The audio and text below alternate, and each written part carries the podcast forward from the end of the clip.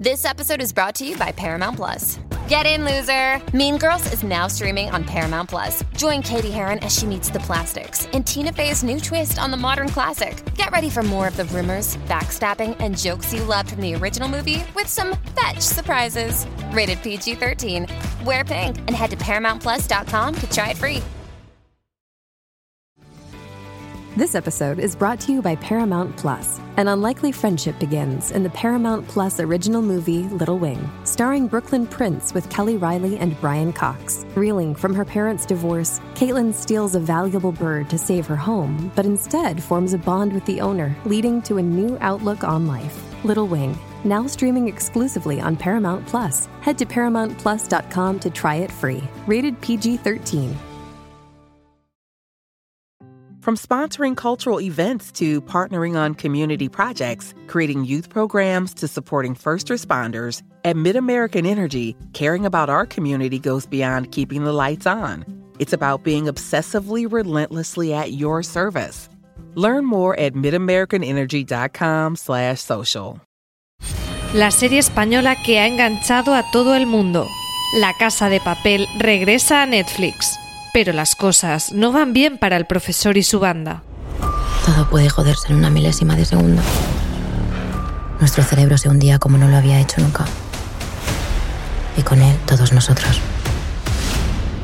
Te ofrezco la libertad. Si no colaboras, 30 años. Tú decides, inspectora. Acabo de perder las cámaras de limpiezos del banco. Estáis solos. Que ya no sois invencibles. Profesor, usted dijo que era imposible salir de aquí. Pero que iba a sacarnos. Cumpla su palabra. Tokio es un asesino. Es mucho más que un atraco y tú lo sabes bien.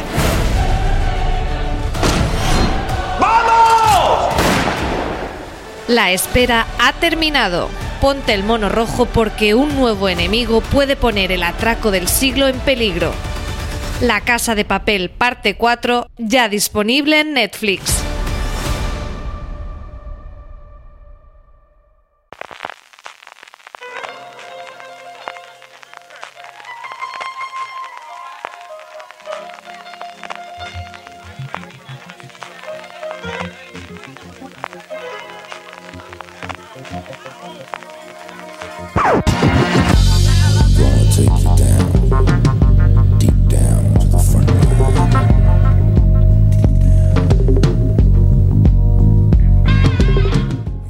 Bienvenidos a FDS Review, el programa de fuera de series donde cada semana analizamos, comentamos y debatimos sobre nuestras series favoritas. Hoy tenemos una que teníamos muchas, muchas, muchas ganas de hablar, como lo hemos hecho durante su emisión. Mm, Es una serie que tardó bastante en llegar a España. Es una de las series emitidas en abierto en Estados Unidos que han hecho un poquito el resurgir de los dramas en, en las cadenas en abierto americanas, junto con Stamptown posiblemente y también Emergencias. Este Evil, Evil, Uva, me vais a ver oír. Yo, yo ya- para los haters especialmente, voy a pronunciarlo de 24 formas distintas. Intentaré decir Evil desde el principio, pero sé que voy a decir más de un Evil a lo largo del, del programa, para hablar de esta maravilla del matrimonio King que nos ha traído, eh, como os decía, Sci-Fi España en los últimos eh, tiempos. Yo soy CJ Navas y para hablar con ella tengo conmigo a Marina Sus. Marina, ¿cómo estamos? Muy buenas, CJ, ¿qué tal? ¿Tú cómo dices, Marina? Evil, Evil, ¿cómo lo dices tú? Eh, yo digo evil, pero probablemente sea una pronunciación como demasiado marcada, ¿sabes? Que no sea... Es que esas, esas is, esas IL inglesas al final de las palabras son muy chungas. La que la pronuncia muy muy bien, como hace todas las cosas americanas, siempre es Valentina Morillo, que ya pudimos hablar un poquito de estos en el especial gran angular que le dedicamos a los King. Valentina, ¿cómo Yo estás? estoy bien, pero me han dejado chof con eso, porque yo digo evil, tal cual. También, tampoco me lo he preparado ¿Ves? demasiado. Tendría, siempre suelo buscar how to pronounce para pronunciarlo bien, pero en este caso no lo he hecho. En fin, lo que estamos todos de acuerdo, sea como lo pronunciemos o como queramos pronunciarlos, es que este Evil de los King es una de las series quizás que más nos ha gustado de este arranque de temporada aquí en España, de ese final de, de temporada de otoño en Estados Unidos, ¿no, Marina? Eh, sí, fíjate, ha sido, ha sido un poco paralelo porque en Estados Unidos se ha visto que de las series de las cadenas en abierto, como bien decías, es de la que los, al- la que ha gustado más a los críticos. Y eso que al principio yo creo que la, crítica en general decía, bueno, sí, pero con esto de que son historias procedimentales sueltas y bueno, ya veremos. Pero hubo un punto de inflexión que creo que lo vamos a comentar más adelante. Hubo un punto de inflexión a partir del que se empezó a tomar en serio la serie de Evil está haciendo cosas aquí muy interesantes, pero las está haciendo por detrás, las está haciendo al fondo y, o sea, por- quiero decir por detrás, pero no por detrás porque no le interese la serie, sino por detrás porque es de, mira, te estoy contando estos casos, pero en realidad te estoy hablando de esto otro y cuando te lo, te lo, te lo presente más directamente ya te enterarás y ya te daré yo a ti el, el hachazo. Pero sí, yo creo que ha sido desde luego de, de las cadenas en abierto de los mejores estrenos que han tenido, junto a eso con Stamptown, Emergence y, y poca cosa más. Valentina, cuando te encaraste con, con la serie, más allá del pedigrí de los creadores que venían, ¿qué esperabas y, qué te has encontrado finalmente cuando has visto Evil?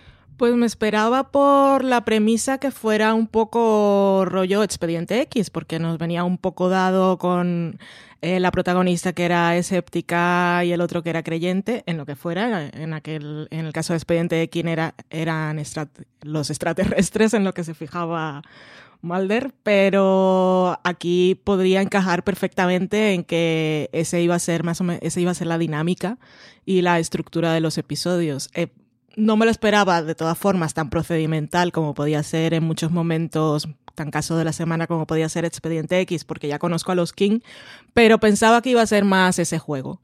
Y conforme van pasando los episodios, pues te, te vas quedando con la boca abierta por el tipo de cosas de las que hablan, por el mal rollo que tiene, que casi siempre suele ser las, las cosas más de la vida real, lo que da más miedo.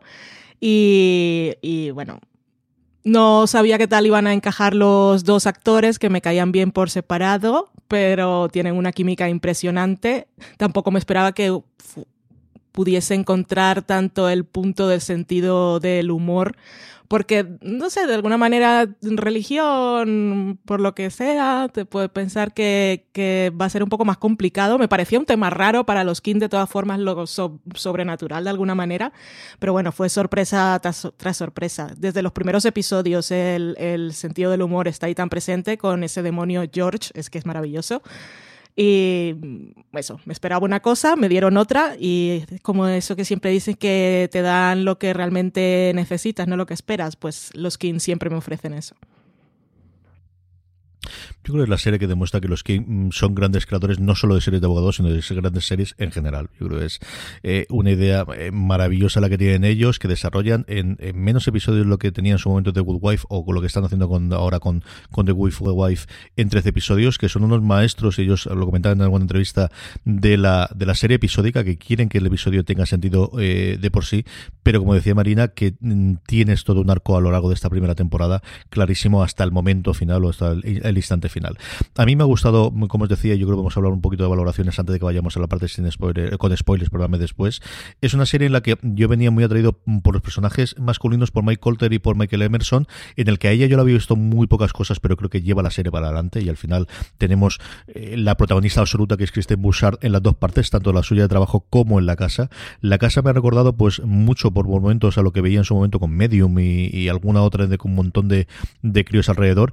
Y luego la otra, y luego hablamos también de los actores en la parte con, eh, spoilers, eh, el personaje que hace Asif Mandabi como Ben Schroff, que al final Ben podría ser perfectamente el tercero en discordia, el que no tendría pinta, y que aún así, yo creo que especialmente con esa parte que comentaba eh, también Valentina Marina de, del sentido del humor que siempre ha tenido la serie de los King, le han sabido dotar a, de vida a un personaje que en otras circunstancias yo creo que quedaría totalmente oscurecido por los dos grandes protagonistas iniciales, ¿no? Es que justo él pone un poco el equilibrio entre los dos. O sea, Ben evidentemente es el, escéptico, el totalmente escéptico, pero entre, entre David, que es el seminarista que, que cree en estas cosas, que cree en las posesiones demoníacas y todo eso, y Kristen, que sí, ella es psicóloga, ella también es escéptica, pero ella sí que tiene un pasado, culturalmente es católica, como quien dice, entonces ella sí que tiene no cree en eso, pero sí que tiene el bagaje para entender de lo que está hablando David y para a lo mejor en algún momento eh, tenerlo en cuenta, incluso aunque, sobre todo al principio de la serie, lo tiene en cuenta para decir a los acusados, sí, tú utilizas la posesión demoníaca solamente para decir que has cometido un eh, has cometido un acto malo, pero ahora no se te pueden pedir responsabilidades porque estabas poseído. Entonces, eh, Ben les da como ese, mm, ese equilibrio entre los dos, porque él es, eso es el escéptico total eh, y el que puede, sobre todo el que le da como mucho apoyo a Kristen, porque luego también ya sabéis que entre Kristen y David hay ahí una relación un poquito no complicada, pero bueno, que tiene sus cosillas. Complicada, no, este está muy clara. El asunto es, bueno, pues cómo va evolucionando a lo largo de, de toda la primera temporada. Es una serie, Valentina, que además yo creo que, que, eh, se centra en una de las grandes ideas que tienen eh, los creadores, que es si existe el mal puro como tal, ¿no? Si al final el mal es solamente personas que deciden voluntariamente hacer cosas malas, o si hay un mal más allá, y sobre ello gira mucho también esta primera temporada. Sí, lo comentábamos en el gran angular que hicimos de, de Michelle y Robert King, que ellos, como decían en la entrevista, llevaban 30 años desde que se conocieron y los 30 años que llevan de matrimonio debatiendo eso, todas las, bueno, todas las noches, no, eso me lo imagino yo, pero que siempre estaban ahí en medio de, de esa, ese debate, esa in- intentar llegar a una conclusión y en 30 años no han podido. Y es, existe el mal como tal, estamos destinados a, eh, ahí puede ser un desequilibrio químico en el cerebro, eh, las personas que lo tienen pueden reconducirse o no. Y yo creo que lo manejan de forma tan inteligente en la serie porque siempre mantienen esa ambigüedad. Es una respuesta que no nos van a dar, no es lo que están buscando, pero nos hacen pensar a través de, de las mismas, los mismos interrogantes que se plantean los personajes y cada uno, aunque en un principio tiene como una posición o una postura muy clara o es la postura que tienen en, en el punto de partida de la serie, vemos cómo, pues, cómo se van ampliando sus miras, cómo, cómo tienen dudas y cómo todo lo que se tienen que enfrentar cada día los lleva a cuestionarse esas cosas que creían que daban ya por seguras en sus vidas. Es que al final es como un poco eh, el debate ese que tienen ellos. Yo creo que no es que te den una respuesta, pero creo que sí que te dan como cierta explicación de depende un poco de la percepción, depende del punto de vista de la persona que lo está que lo está viendo. Y yo, creo que eso es algo que se ve bastante, sobre todo en la evolución de Kristen Bouchard a lo largo de la temporada. Los tres nos han contado la serie, tampoco vamos a descubrir nada, pero sobre todo yo creo que es aquella gente que está todavía pendiente de que no sé si verla o no verla. Eh, ¿Qué podemos decirle, Valentina, a, la gente? ¿A qué se puede parecer o mm, qué cosas van a encontrarse con la serie y hasta qué capítulo como mínimo tienen que ver para quedar totalmente enganchados? Pues diríamos que ese punto de, de, inflexión que decía Marina es el capítulo cuarto, si es realmente lo que está buscando el espectador, porque igual alguien no quiere mal rollo en la serie, si no quiere mal rollo, esta no es, porque sin ser una serie de sustos, que no va de rollo, no, no va de posesiones, no estáis viendo el exorcista ni vómitos, aunque hay. Pero esto es una cosa que está como mucho más profunda y que, te dan, son unos miedos más, más cotidianos. Eh, ¿Qué van a encontrar en esta serie? Si no han visto aún ninguna de las series de los Kine, os invitamos a ver cualquiera, empezad por cualquiera de ellas. Si ya han visto alguna de ellas, van a encontrar aquí lo, lo, que los caracteriza. Es una serie que es elegante en lo formal, en la música, que tiene sentido del humor, como decíamos, pero que sobre todo tiene un gran desarrollo de personajes. Más allá de los casos que hemos visto que pueden hacer series fabulosas de invasiones alienígenas con comedia eh, de abogados y en este caso pues tenemos estas investigaciones de si hay cosas que se pueden explicar como una posesión o se pueden explicar desde el punto de vista psicológico o, o del punto de vista tecnológico de un fallo en el sistema, que es lo que suele hacer Ben, que a veces lo que parece que es un espíritu que está rondando por la casa simplemente es una tubería que funciona mal si os interesa ver a esos personajes eh, enfrentándose a cosas que no se esperaban y evolucionando, si os gustan las series que manejan ese tipo de casos, pero sobre todo eh, les interesa también desarrollar la parte privada de los personajes y mostrarlo en sus casas y en sus familias y ver a grandes actores, es que no sé, es que es, es tan buena serie, que ¿cómo no le puede interesar a alguien ver Evil? No lo sé a estas alturas, pero si aún no habéis tenido la curiosidad, pues adelante, ved un, un episodio, yo, yo espero esperaría hasta el cuarto porque ese es como, a ver, esto es mucho más uh -huh. oscuro de lo que parece. Y, y, que luego además nos encontramos una trama serializada que a mí también me pilló por sorpresa, porque también se van, te están construyendo toda una mitología que, que, no me esperaba y que sorprende. Y son solo 13 episodios de la primera temporada. Pues vamos allá, vamos a hablar con, con spoilers de esta primera temporada justo después de que suene la sintonía de... Una Evil, cosa, Evil, mm, somos malos Dime, dime, y en lugar Marina. de poner la sintonía podemos poner la canción maléfica. Na, na, La canción- la canción maléfica na, que- na, na, na, na.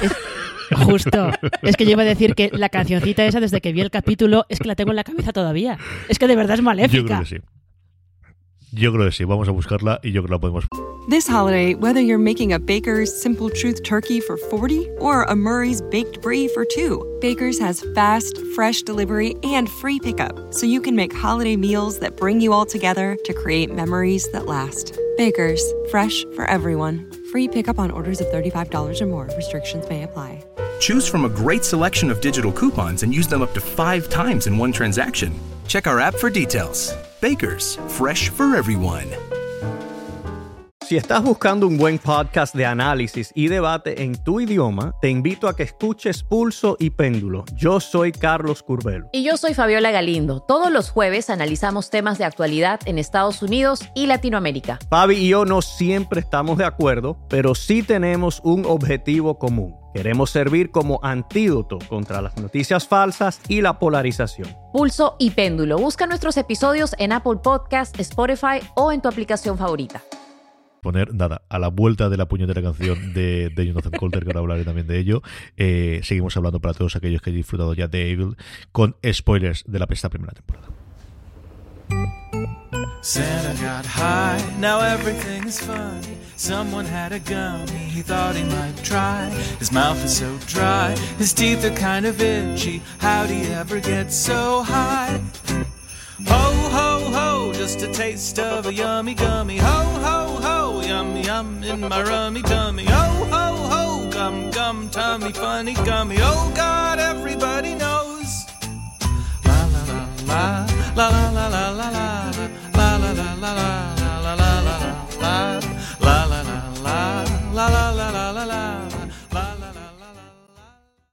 Pues ahí está la cancioncita, la cancioncita de, de un colaborador habitual de- del matrimonio King que venía desde Braindead, eh, hacía todas las sintonías de los recaps originales. Este Jonathan Colton lo hemos visto también en todas las cancioncitas, sobre todo en la última temporada de The Good Fight, que, acompañaba esos vídeos que, teníamos. Y eso colaborador suyo, que es alguien que yo venía escuchando hace 10 o 12 años, porque el tío hacía una cosa que se llamaba la canción diaria, y, y a partir de ahí lo descubrí y le conocí alguna de las canciones suyas. Marina, vamos allá con, con la serie. Yo creo que podemos empezar con la, con la parte gorda, que es eh, como, acabo que luego hablemos, y es de los personajes, ¿no? Al final, Evil es la historia de Kristen, es la cómo ella con su nuevo trabajo descubre una parte que desconocía, luego también en su en su familia y los propios King dicen que el tema de la primera temporada es la corrupción que se va haciendo de esta pobre mujer que ella sin comerlo sin beberlo se ve lanzada a este nuevo mundo que ella desconocía por completo. Sí, los, los King, eh, que en una entrevista creo que era en Entertainment Weekly, cuando acabó la temporada decían justo eso, que, que al final el tema de la temporada había sido eso, la corrupción de, de Kristen, del mismo modo que, que The Good Wife era un poco eh, la corrupción moral de Alicia Florrick y, y The Good Fight es la deconstrucción de Diane Lockhart que al final son todos personajes que tienen unos principios muy claros, que creen que saben, que saben bien, eh, o que creen que hay cosas, líneas rojas que nunca van a, traspasar y las traspasan. Lo que, lo que dicen los King, y sí que es verdad, es que Kristen es consciente de que lo está haciendo. Porque lo que le pasa al final, eh, cuando este asesino que aparece en el primer episodio vuelve, cuando Orson vuelve, lo que le pasa al final es que ella eh, no es que sí se ve forzada a llegar hasta ese punto, ¿no? Porque la empujan a llegar hasta ese punto. Es el punto en el que ella, por proteger a sus hijas, haría cualquier cosa. Pero ella es consciente de que está tomando una mala decisión. O sea, eh, cuando ella coge ese piolet, eh, claramente lo que quiere es hacerle daño a Orson. Y ha decidido conscientemente hacerle daño a Orson. Que es donde decían los King que está la diferencia. Que Alicia y Diane se ven empujadas y no son demasiado conscientes de que lo están haciendo hasta que están ya muy metidas en el barro y ya no, no pueden salir. Pero Kristen toma esa decisión conscientemente. Y probablemente por eso es por lo que le quema el, el rosario en la mano. Que luego eso también es una cosa porque Evil utiliza muchas veces lo de los sueños dentro de sueños y te presenta los sueños igual que te presenta el resto de la serie, con lo cual estás en el mismo estado del personaje de no saber si estás soñando, si está pasando de verdad o qué te está pasando a ti ahí.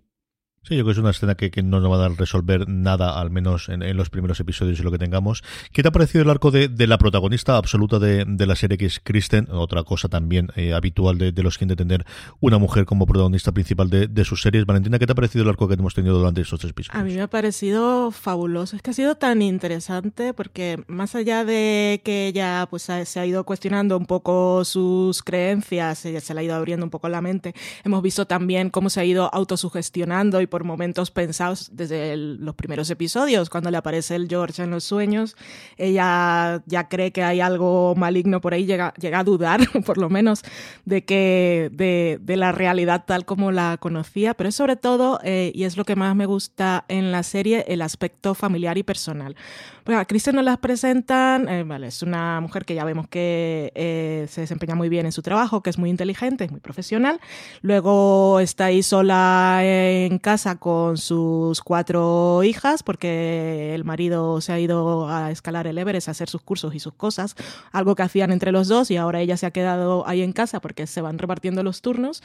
Entonces, para ella, eh, su, casa y su familia es muy importante y hay un momento en el trabajo que cuando tiene este nuevo trabajo, eh, como que se apasiona o se intriga o le da como una nueva vidilla que también le dedica mucho tiempo al trabajo. Eh, cuando vemos en ese cuarto episodio del que hablábamos antes, de lo que pasa con aquel niño, que, que, la serie nunca te dice verbalmente sus padres lo han matado, pero lo entendemos, y ella se da cuenta de que en ese trabajo no puede proteger a los niños, pero es que tampoco puede proteger a, los, a las suyas, que mientras ella estaba, ese es el episodio de lo de la realidad virtual, ¿no? O sea, mientras ella está intentando hacer su trabajo, sus hijas también las vemos en muchos momentos que están corriendo peligro. Luego las hijas se quedan con la madre, que la madre también la vemos que pues se le va un poco el norte y el sur cuando entra en su vida Lilan. Entonces, como una se ve desbordada de alguna manera y, y es muy interesante porque esto de la maternidad y la madre perfecta es una cosa que no solo siempre se presenta en la ficción, sino que es algo que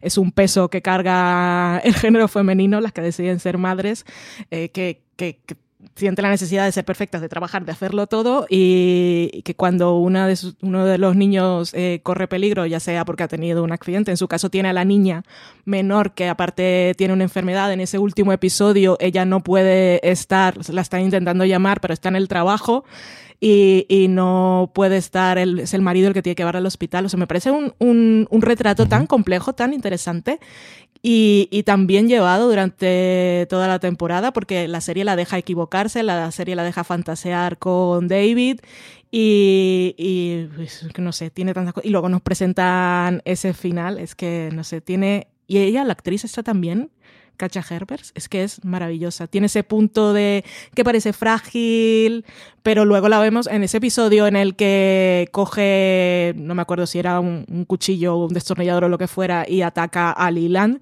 que nos dice, esta mujer sabe cómo matarlo, pero en este momento no te quiero matar. Te voy a hacer esto, te digo, tienes tanto tiempo para coger un taxi y, llegar al hospital para que no te mueras. Sea, es, un personaje que te sorprende en cada episodio y la, la serie le permite ser tantas cosas y, y no ser la protagonista ni la madre perfecta es que es apasionante, de verdad. Sí, yo creo que esa fragilidad y, por otro lado ese de cuando tienes una mujer de acción mm, puede hacerlo eh, la actriz, ya lo vimos algún poquito en, la temporada pasada de, de, Westworld y es cierto que era un papel muchísimo menor que, el de aquí, que prácticamente se le, se le obliga a llevar la serie en sus hombros. Eh, Marina, Valentina estaba comentando ese cuarto episodio, lo comentábamos también en la parte de sin spoilers, ese desde luego es... Eh, hay series que tienen un episodio en el que al final todo hace clic durante los primeros cinco o siete episodios, este es el cuarto, por las dos razones, ¿no? Yo creo que, que por es el primero en el que te deja derrumbado con el final y luego esa incorporación de la realidad virtual y lo que parece que está ocurriendo con las hijas que se nos incorpora como una cosa puntual pero que luego va a tener importancia durante toda la temporada. Y que también trae un poco la serie lo que comentabas tú antes, CJ, de que el entorno familiar recuerda un poquito a los Dubois de Medium porque las hijas de Allison al principio mm. de la serie parece que están como muy apartadas de todo y luego acaban muy metidas en, en toda esta historia de los asesinatos que, que soluciona su madre. Y aquí es, es, un poco lo mismo, o sea, por mucho que Kristen intente proteger a sus hijas, sus hijas están en el mundo y el mundo puede ser un sitio muy peligroso para ellas. Y eh, ese juego de realidad virtual con ese, ese avatar maligno de alguien que de, que de verdad pretende hacer daño y pretende eh, asustar solamente por, por asustar y solamente por hacer daño, de alguien que de verdad es malo y que está persiguiendo a, a los niños en, en, el juego porque le gusta, porque claramente se nota que, que le gusta eh, asustarlos y, y, hacerles daño, aunque sea eh, psicológico y emocional. Entonces eso está muy bien traído, también está forma parte de esa, de esa otra señal de identidad de los King, que es intro, eh, integrar mucho la tecnología en, en, sus historias e integrarlo por lo general siempre bastante bien.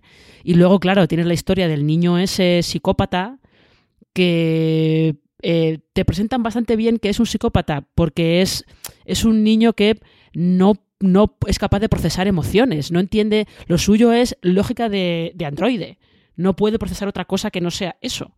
Y, y yo creo que eh, ahí, sobre todo, la parte en la que Kristen acaba, la última escena acaba ya llorando escondida en la cocina, eso te deja, te deja, te deja bastante tocado, sobre todo por eso, porque de repente ves que es una serie que te dice, sí, podemos hacer casos más o menos jijijaja, o podemos tomarnos más o menos en serio, o buscar explicaciones un poco más tal, pero que sepáis que aún así, aunque no creas en todo esto, esto tiene unas consecuencias muy reales, con lo cual, pues bueno, en fin, es un poquito, es chungo, es un capítulo con un final un poquito chungo.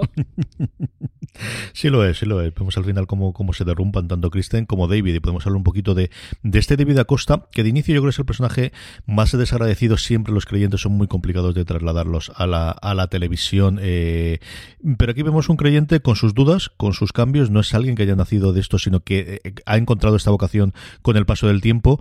Valentina, y el que vamos a ver también esas visiones que luego tendrán relevancia con esos mapas y esas cosas que descubre posteriormente a lo largo de la temporada. Sí, el personaje de David también es, es curioso cómo, cómo, lo han desarrollado, cómo lo han creado y dibujado, porque, como decías, no es el típico creyente, nos vamos enterando de detalles de su vida conforme pasan los episodios, que era un adicto al sexo, luego también que había probado con las drogas, esa historia con la exnovia, y bueno, que lo tenemos ahora en un momento en el que él sigue necesitando que, que Dios, su Dios, le dé una señal, y para ello solo puede acudir a las drogas. O sea, no es una persona que hace meditación y se pone de rodillas o la postura que sea, o se pone a leer la Biblia o cierra los ojos y puede comunicarse con, con su Dios o está, creer que establece una conexión con él, sino que necesita ayudas, ayudas químicas que, que podría usar cualquier persona, pues probar alguna droga y decir he visto a Dios o he visto el más allá.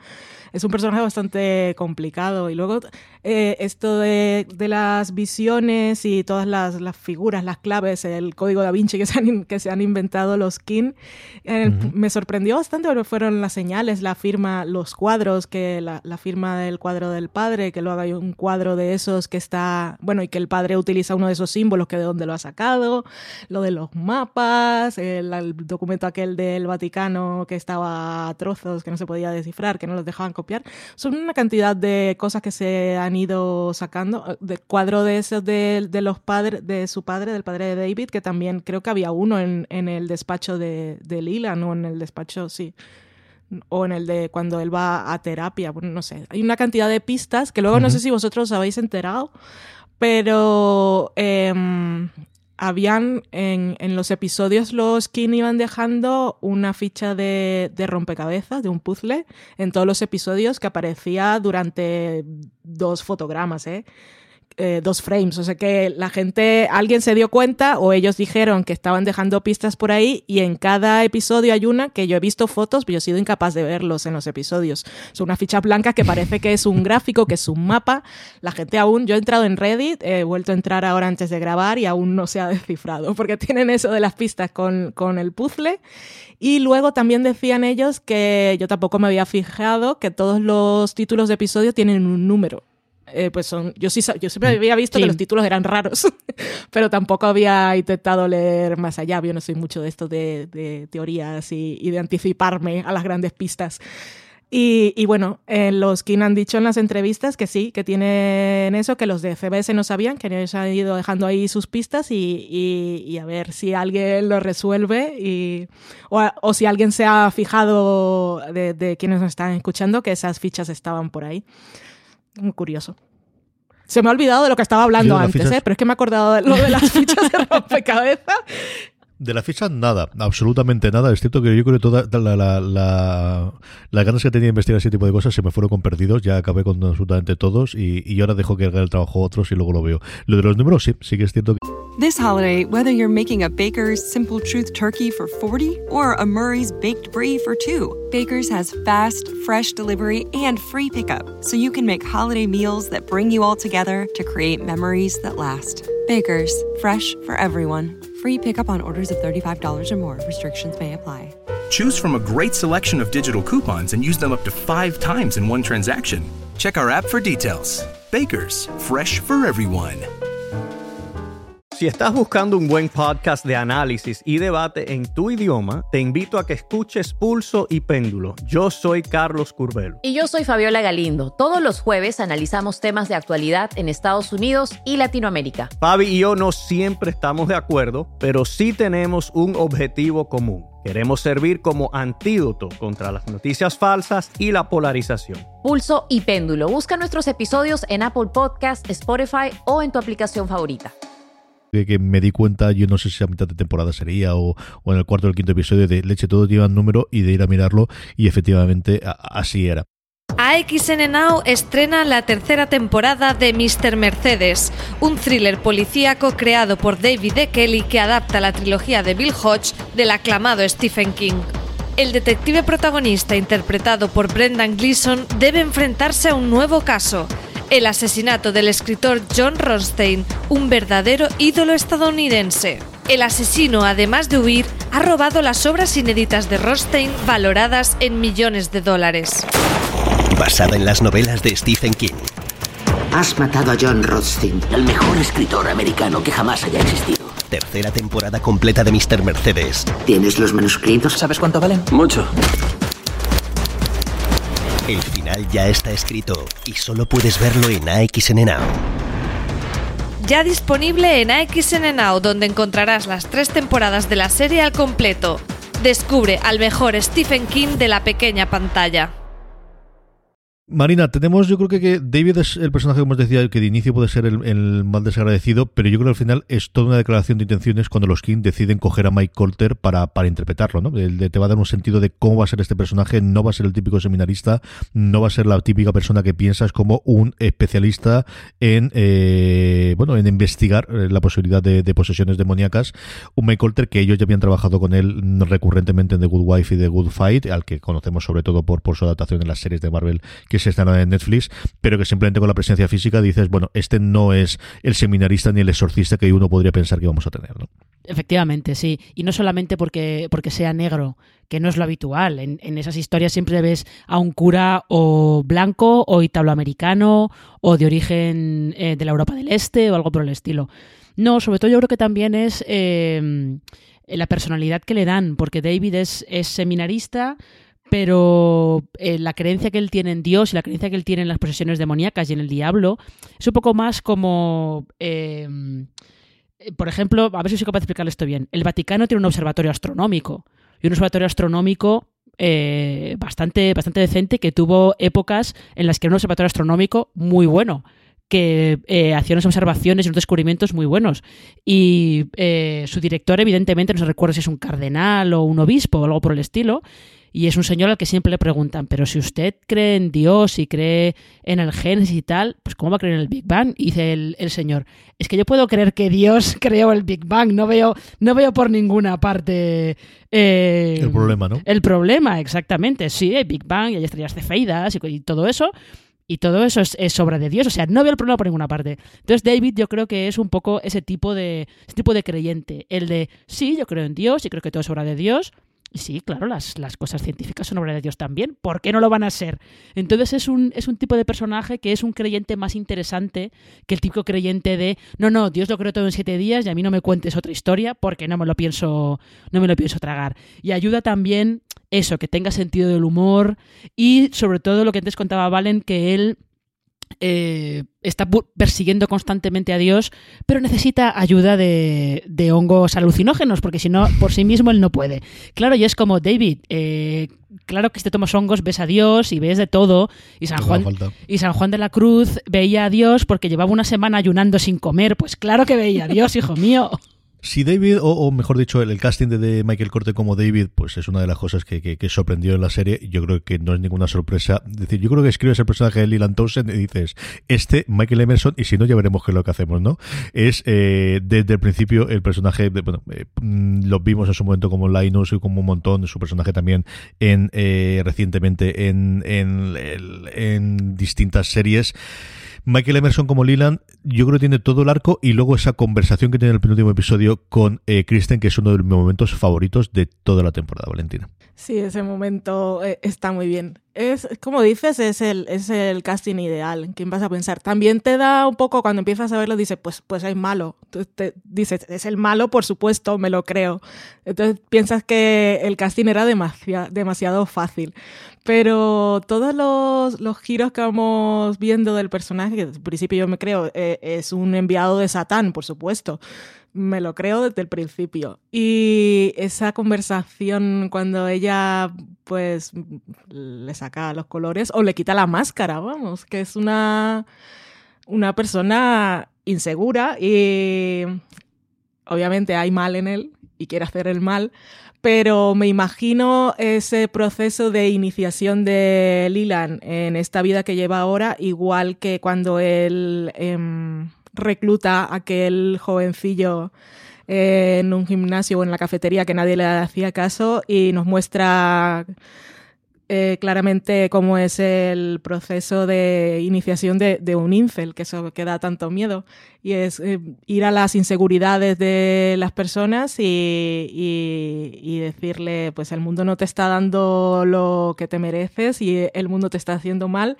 y debes cobrar venganza. Me imagino, me imagino el origen de Lilan más o menos así cuando lo vemos con esa imagen de, su que, él está en terapia y tiene al esa imagen de demonio que, que, no deja de ser un poco graciosa también, que es, eh, había leído en una entrevista de los King que ellos pensaban que eh, realmente así como Lilan ve, como se imagina o lo que siente, cuando está frente a la persona que le está haciendo la terapia, él piensa que está frente a, a, un demonio, que es algo que ellos hacen en la serie, que es mucho que las metáforas son reales o que la realidad puede ser metafórica y te deja ahí un poco siempre a, a, la imaginación de que si realmente tú estás viendo lo que está viendo realmente eh, un personaje o es simplemente la sensación que le transmiten las cosas. Pero bueno, lo que decías, esa conversación que tiene eh, Kristen con él en ese penúltimo episodio eh, es fantástica. Son los momentos en los que más me gusta ver a, a Kristen.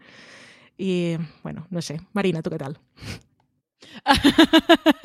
ah, no, pero de Leland, por ejemplo, es curioso los detalles que van, que van dejando de él, como el rojo, sí, por ejemplo. colores. El vestido rojo, el vestido rojo que le regala a, la madre de, de, Kristen, que luego hay otro personaje, ahora soy incapaz de acordarme quién es, pero hay otro personaje en uno de los casos que ellos investigan que cuando lleva algo rojo, cuando lleva un vestido rojo, es cuando hace cosas malas. Sí, me acuerdo, no me acuerdo, veo la cara, sí. El rojo está muy codificado ahí eh, también en la serie como un color que indica que es probable que aquí haya alguien que esté haciendo algo malo o que esté planeando algo malo. Y la escena esa de Leland con el, eh, el diablo de, terapeuta es que me parece maravillosa. Es, gloriosa, es gloriosa. Esa relación que tiene con, con Cheryl, con la madre de Kristen, yo creo que es uno de los grandes aciertos que tiene también la temporada, mitad de temporada, porque no es que aúne la, la parte de trabajo con la parte personal, mm, sino que da una relación o, le acerca muchísimo más, ¿no? El, tener las dos tramas. Y yo creo la evolución de la madre, que al principio es, bueno, pues la madre que todo nos gustaría tener y comprensiva y que le hace y que le permite a ella poder hacer todas esas aventuras y desventuras y vivir porque se va a quedar al cuidado de las crías y ese descubrimiento que la madre tiene de yo sigo siendo también una persona y tengo derecho a poder hacer lo que yo quiera, incluso de equivocarme, a mí es otra de las cosas que también me ha gustado mucho de esta primera temporada, Valentina. Sí, eh, la madre está muy bien el personaje, pero es que en el momento en el que ella está en, en el restaurante, lo que sea, bueno, el momento en que Lilan se aparece en su vida, yo digo, es que de verdad eh, esa, esa capacidad que tiene este hombre de torturar psicológicamente a Kristen es que, es que se la va a encontrar en su casa. Son los momentos en que más, que más lo pasaba mal. Eh, esperando ese momento en el que Kristen llegara a su casa y se encontrara que estaba ese señor ahí, que era el nuevo novio de su madre. Pero bueno, la, ha cogido a esa mujer como instrumento, pero como tú dices, lo, lo bueno que hace la, que hace la serie es demostrar, o sea, ponerte a, en el punto de vista de la madre de, Kristen. Ella no sabe que este señor es maligno, está bajo el influjo o bajo la atracción o lo que sea, o le cae bien o la ha hecho sentir cosas otra vez. Y y ella, pues simplemente cuando la hija, que nosotros sabemos que quién es Lilan y sabemos que Kristen tiene razón cuando le dice a su madre, por favor no estés con este señor, pero la madre lo que dice es que, claro, estás perdiendo a la niñera gratis, porque crees que ya yo soy una mujer mayor, que ya no tengo, que no tengo vida, que no siento cosas. Y es una, una dinámica súper compleja que, que introduce en la familia. Y bueno, lo que decía Marina del rojo, pero es que en el momento en el que, creo que se llama Shirley, la madre de, de Kristen, no me acuerdo, la llamaré Shirley que era el momento en que... ah, mira, casi, Shelly. Es más nombre, de, más nombre de, su cara. Pero bueno, en el momento en que ella empieza a salir con él, o después de esa noche que pasan en su casa, que al día siguiente es como una persona nueva, cuando él le da el vestido, eh, es que ese es el personaje cambia totalmente, ya lo es de presencia y de, de, de, actitud y el momento en que Kristen le dice tienes que elegir, o sea, si sigues con él no puedes seguir viniendo a casa y cuidando a las niñas y la otra dice, mm, ok, pues vale, las quiero mucho, pero igual me quiero a mí también y sé que las volveré a ver algún día. Es un personaje bastante interesante y no, no te esperas. En las series de en The, Good, The Good Wife sí aparecían madres de vez en cuando, pero no, se desarrollaban tanto como en este caso. También son menos personajes, ¿eh? Eh, junto con, el personaje de la madre tenemos todo el resto de la familia, el marido que nos aparecerá a mitad de temporada, al final prácticamente, y que yo creo que tiene algún peso sobre todo en los últimos episodios, pero no es el que tengo desarrollo, y sobre todo las niñas, ¿no? Que al final eh, es complicado distinguir a las cuatro hasta el último episodio en el que vemos que al menos una de ellas sí tiene pinta de que va a ser bastante importante la segunda temporada, Marina. Ya, sobre todo porque es la que, la que ata todos los, los cabos que la serie ido dejando sueltos durante la temporada y en el último capítulo todos se atan en esa clínica de fertilidad que es, me, parece a mí que es como la actualización que hacen los King de la semilla del diablo. En lugar, de en, lugar, de tener eh, la secta satánica que busca a una, a una mujer para que eh, el marido al que tienen metido dentro de la secta eh, la fecunde con el anticristo, pues se buscan directamente una clínica de fertilidad y ya pueden ellos hacer lo que les dé la gana. Entonces, eh, saber que esa, que esa niña eh, es fruto también de, de, esa clínica de fertilidad, pues te deja con, la, con esa duda de, ¿será mala? De momento no lo es. No lo es, incluso aunque deje entrar al diablo en, en la casa, de momento no lo es. También digo que a mí las cuatro hijas me hacen mucha gracia. Hay gente que no las puede soportar con el rollo ese de que hablen las cuatro a la vez y que vayan siempre como a llevar una velocidad como siempre muy superior al resto. A mí me hace mucha gracia, no lo puedo evitar. Y sí que se va viendo un poco como la mayor empieza un poco a parecerse a su madre o se fija mucho en su madre porque empieza a darse cuenta de, que hay cosas que no están yendo del todo bien, la pequeña que es la que está enferma, que bueno, que en realidad pues le da todo un poco igual, y luego está esta otra que es la que ahí está esa sombra de si será mala, no será mala o vamos a tener ahí el típico, el típico debate entre eh, lo innato y lo aprendido. Si ella es mala de por sí o solamente es mala si su entorno la lleva a que sea mala. Vale, ¿en qué te parecen las crías? Pues a mí, al principio cuando vi que eran cuatro, dije, son muchas y aquí hay potencial para que pasen muchas cosas malas. Luego vi que a la serie le interesaba otro tipo de cosas, aunque siempre las ponía en peligro. Con esto de la revelación del final, me gustaría echar un poco la vista atrás para ver si la serie nos ha ido dejando caer eh, en todos los episodios en, que, en los que se metían en líos, como cuando había una, como la serie como están todas siempre gritando a la vez y haciendo cosas, lo que te cuesta es, más allá de la más pequeña, que sabemos la que estaba enferma, te costaba un poco darle no sé cómo se llaman, ¿vale? Como que darle personalidad o saber qué es lo que hace cada una. Entonces, no sé, igual la serie nos ha ido dejando pistas de que ella, de alguna manera, por lo que fuera, o porque era una pista, o porque hay algo, era la que insistía de que volvieran a jugar con, con el, juego este de realidad virtual, o la que le hacía más caso a la niña que la llevaba al cementerio, que puede ser que nos hayan dejado caer esas cosas. Me gustan mucho los personajes y sobre todo me gusta eh, lo que... Lo que representa para el personaje de Kristen, que al final es nuestro protagonista. De vez en cuando entramos en su casa, pero siempre que entramos en su casa es para cosas importantes o porque tiene miedo de algo que le está pasando a la niña, o siempre tiene esa sensación de peligro porque hay una amenaza, porque la una está enferma y me parece que es una aportación bastante interesante de la serie. Me parece muy curioso que sean cuatro. Y con lo que decía Marina del debate que se puede establecer en la, en la siguiente temporada, por esto de que ahora sabemos de que ella ha salido de esa clínica de fertilidad en la que no están buscando un anticristo, sino vamos a, ponerlos todos porque alguno nos tiene que salir bien o tenemos suerte y nos sale un ejército de anticristos.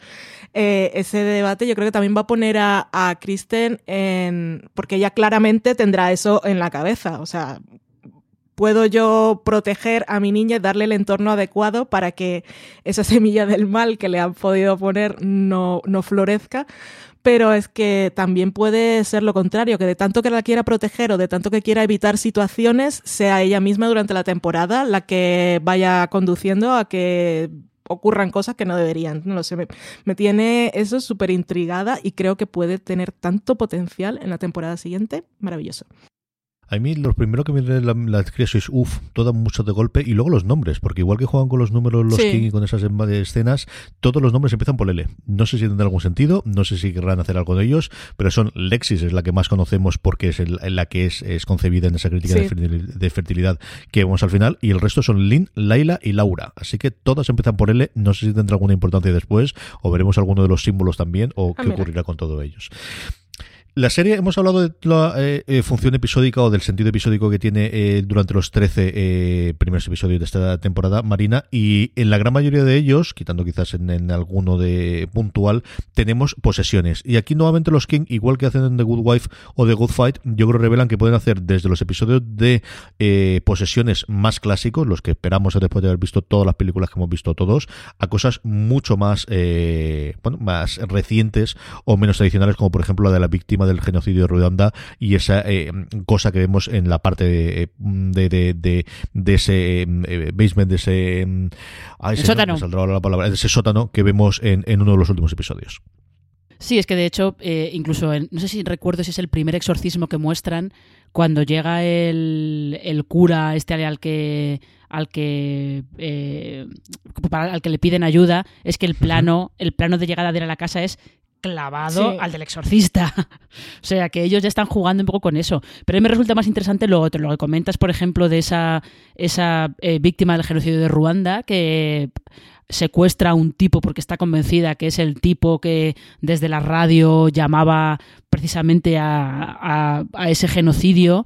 Eh, y luego también lo que me interesa mucho es que haya en los, en los capítulos en los que hay in- eh, tecnología involucrada, perdón, que todo el mundo piensa de, no, sí, es que oigo unas voces, oigo tal, y resulta que sí, ese personaje sí que oía voces, porque salían de su Alexa, porque había alguien que le había hackeado a Alexa y estaba comiéndole el tarro constantemente, que es el productor este de, de Broadway, por ejemplo. O sea que eh, me, parece, me parece muy interesante que, es un poco también como hacían en The Good Wife, en The Good Wife, especialmente al principio, los casos en los que trabajaba Alicia, o, no- o los veías con el caso ya empezado, o muchos de ellos no seguían los casos típicos que tú te esperabas de una serie de abogados, ya que han hecho un poco lo mismo. con estas posesiones demoníacas, sobre todo porque también tenían que jugar con el rollo de si son de verdad, no son de verdad, hay sugestión. ¿Qué está pasando aquí? Entonces, creo que el lado tecnológico me parece que le daba un toque bastante distinto. Es esa mezcla entre la tecnología, que sobre todo Ben es el que va a hacerlo, desde ese punto de vista, lo comentabas tú antes, Valentina, de la incredulidad absoluta, de tener un personaje que es incrédulo desde el principio y, y con esa seguridad y, o esa imagen mental va a encarar todos los casos. Y luego la parte psicológica, ¿no? De, de realmente existen determinados eh, comportamientos psicológicos que pueden llegar a estos extremos y tiene una explicación dentro al menos de las ciencias sociales, lo que vemos en las distintas posesiones o en los casos de la semana que vemos a lo largo de toda la temporada también. Sí, algunas, las explicaciones realistas son las que me dejan un poco más así. Por ejemplo, el caso este de la de una niña que había muerto y en el vídeo parecía que había un fantasma y al final después descubren Ah, sí. que en realidad era simplemente que no habían seguido, no habían intentado reanimarla durante el tiempo que se recomendaba y, y habían acabado antes porque la niña era latina. Y ese racismo médico luego te lo vuelven a sacar con, con David, que no esperas ver nunca a, a- ¿Cómo se llama el actor? ¿Cómo se llama el actor? A Colton, Eh, a Michael Colton. Ay, se me había olvidado. A Mike Colter. sí. Mike Colter en una situación tan vulnerable y, y es una cosa que también, sobre todo me he enterado yo por las series, ¿eh? y en algún documental de eh, ese racismo institucional que hay en algún, algunos hospitales o en algunos miembros del personal médico, porque existe esa creencia ah, que sale de la nada y de la antigüedad de que las personas negras tienen la piel más dura, más tolerancia al dolor y ese tipo de cosas. Todas esas aplicaciones realistas a mí me dan más así. Luego están las más, que son un poco como más mm, ligeras, que vemos precisamente a Ben, que también en un momento llega a creerse lo que está pasando. Y es aquel episodio que es un poco parodia de esos programas de, de cable básico que son de cazadores de fantasmas. Y él llega a un momento en el que de- también, en- se que, como se queda solo con la otra chica, se, pues, se está creyendo que en realidad hay algo. Pero gracias a sus conocimientos de todo tipo de, de tecnología y de construcción, siempre termina encontrando eh, el punto de las cosas. Y lo de posesiones y todo eso, que tiene tantos, decías lo de Ruanda, está el también tiene como. Te te puedes acordar los episodios, porque tenemos el episodio de esto, de los cazadores de fantasmas, el episodio del exorcista, el episodio de Halloween, el episodio ese que es como Midsommar, la película esta, porque se, cuando se van todos a la casa Uh, del sí. padre de. que ahí también vemos un parto de, esto rollo mm, posesión un monstruo que no sabemos si es verdad o, o son las drogas, es lo que está viendo, se está imaginando. En ese, en ese, en ese por ejemplo, eh, perdón por, por la interrupción, pero en ese yo leí en Estados Unidos un, un artículo que era muy interesante, en el que decían que, que la serie no había sabido eh, manejarlo todo lo bien que habría hecho falta, pero que decía que en ese, que, que era un capítulo, por lo menos la idea de base era muy interesante porque utilizaba no tanto como que esas personas eran, eran malas, sino que de lo que hablaba era del el mal inherente en la sociedad estadounidense que era la esclavitud. Ya, sí, sí, sí, claro. Que era como un pecado original, una- un mal que estaba ahí inherente. Lo que pasa es que luego ellos decían que, bueno, que no acababa de tratarse todo lo bien que ellos habrían esperado, ¿no? Pero que estaba ahí. Perdón por la Sí, interrupción. le- sí, la lectura se puede ver. Pero luego eh, lo de la cancioncilla aquella de Marras, que al final te están hablando de algo que es real y es que conforme te van pasando los años, pues vas perdiendo capacidad auditiva y hay unas frecuencias de sonido que no, que no, que ya no pillas. Y entonces, ¿cómo podrían realmente a través de un vídeo inocente, ese es un miedo que te lo meten, ¿eh? Un vídeo inocente muy viral o dirigido a un cierto público infantil o más juvenil y, y ellos pueden estar captando pues sonidos, palabras, frases, cosillas que no que los pueden llevar a hacer cosas eso da un poco de miedo y, y bueno la última posesión o el último exorcismo o el último caso vamos el último episodio de la mujer esta que está embarazada que Ujú. Tom le dan la Eucaristía en la iglesia y vemos sangre en el momento pero es la idea esa que es verdad pero es que cuando sabes que esas cosas pues la naturaleza y el cuerpo humano es así ¿no? pero luego te lo dicen y es que hay dos, dos hay gemelos en el vientre materno y uno de ellos pues puede acabar con el otro, perdón que me ríe, es risa nerviosa, es una cosa que da un mal rollo. Y más allá de posesiones y, y- y de enviados de Satán y cosas de esas, son esas cosas que tienen explicación las que te dejan más mal cuerpo en la serie. En la serie yo creo que, que cuando realmente funciona plenamente bien no es en los sustos, ni es en el gore, ni es en la sangre, sino es en dejarte el mal cuerpo, en ese gordo episodio, en eh, la, la parte de la cancioncita en la que al principio parece todo jijijaja y, y cuando ves que no pueden dejar de cantar a mí Sí. todas las chiquillas exactamente igual y eh, hay un montón a lo largo de esta primera temporada que como te decimos al principio nos ha encantado. Y la segunda, Marina, ¿qué esperamos de la segunda temporada? Que esperemos que ahora veamos, bueno, pues si se estrena en otoño en Estados Unidos con todo parado las producciones, veremos a ver qué ocurre, pero sabemos que está renovada, no va a ser la única serie de King nuevamente, dependiendo de, de cómo estén las renovaciones en formato, tienen otra también para, para Showtime y tienen otra también para CBS All Access como es The Good Fight, que esperemos que se estrene en pocas fechas conforme estamos grabando esto. ¿Qué esperamos de la segunda temporada de Eagle? Pues yo espero que sigan, que siga profundizando en, en Kristen, porque se, abier- se abre una puerta ahí muy interesante. Eh, tanto si ella mató a Orson como si no, si simplemente le hizo daño o fue allí a intentar matarlo, pero la mujer de Orson se la había adelantado, porque también nos dicen que la mujer de Orson le tiene pánico porque cree que él la va a matar. Eh, ella ya ha dado el paso hacia el lado oscuro. O sea que me interesa mucho ver esa, esa evolución y, y ver la evolución de la madre también. A ver, a ver qué pasa ahí. Valentina, ¿qué esperas tú de la segunda temporada? ¿Qué te gustaría que, que incidiese en esa segunda temporada eh, los guionistas? Yo estoy con Marina, yo quiero ver más la evolución del personaje de Kristen y, y bueno, y cómo, cómo le van las cosas a partir de ahora, a partir de que ese momento en el que ella cuando ella se pone el rosario este en la mano y le quema, lo que, lo que digo, puede ser algo que ella se imagina como real, o puede ser que el rosario estaba en el cajón con la plancha del pelo y una niña la había usado y estaba caliente, o cualquier cosa. Pero la idea, la idea que nos deja, y es a mirar, mirarse en el espejo, y es que ella siente que eh, la posibilidad de que el, el mal, de la forma que sea, haya, haya entrado en su interior. Se siente una persona que ya no es la idea de persona buena que tenía antes, que es lo que decía Marina de la corrupción moral de los personajes de las series de los King. Es precisamente eso, es gente que se cree que es buena persona, como, como seríamos todos, ¿eh? Perdón. y un momento en tu vida llega que empiezas a preguntarte, ¿realmente lo soy? ¿Por qué estoy pensando esas cosas? ¿Por qué he hecho esto? ¿Por qué he deseado aquello?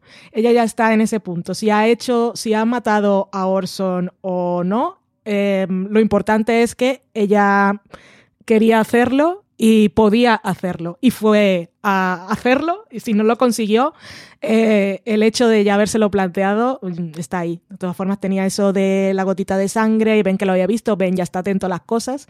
Y sobre todo el sentimiento de culpa que tendrá ella ahora, porque nos contaban que esto de la clínica de fertilidad, en realidad ellos no necesitaban tener otro niño. Y pues vas, lo tienes, estás muy feliz, pero de alguna manera ella tendrá ese sentimiento de culpa de que ella es la que ha llevado el mal a su familia y la obsesión que tendrá ahora por evitar que, que florezca. No sé, me parece muy apasionante lo que puede pasar en la temporada. Sí, señor. Y aquí seguro que lo comentaremos porque de verdad que es una de las series, como, como sabéis, favoritas, eh, como os hemos contado por activa pasiva durante este review. Hasta aquí ha llegado este programa. Valentina Morillo, mil millones de gracias y hasta el próximo episodio. Muchas gracias a ti. Hasta el próximo episodio. Marina Such, un beso muy fuerte y hasta la próxima programa. La la la la la la la la la Sabía la yo, sabía yo que me le iba a salir Eh. Por supuesto. Hasta el próximo programa. Que hemos escrito un montón sobre ello, que tenéis la crítica de temporada, tenéis un artículo sobre esa cancioncita que me estaban cantando mis queridas amigas de fondo, eh, un especial sobre el capítulo cuarto que hicimos, eh, ese punto de inflexión, y luego, como decía Valentina y comentábamos antes, un gran angular que grabamos en audio entre nosotros dos y Alberto Rey, hablando sobre los Kings y sobre el recorrido en televisión. Mucho más contenido en fuera de series.com, gracias por escucharnos y ahora con más razón que nunca recordad, tened muchísimo cuidado fuera.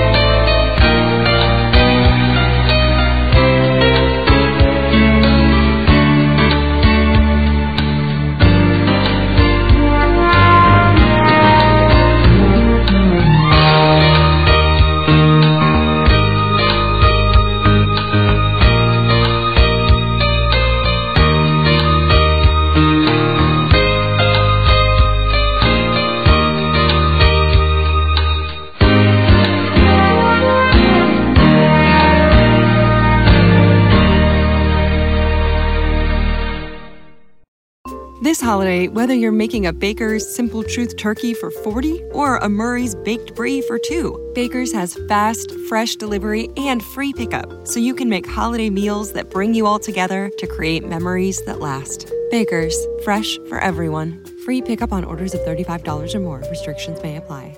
Choose from a great selection of digital coupons and use them up to five times in one transaction. Check our app for details. Bakers, fresh for everyone.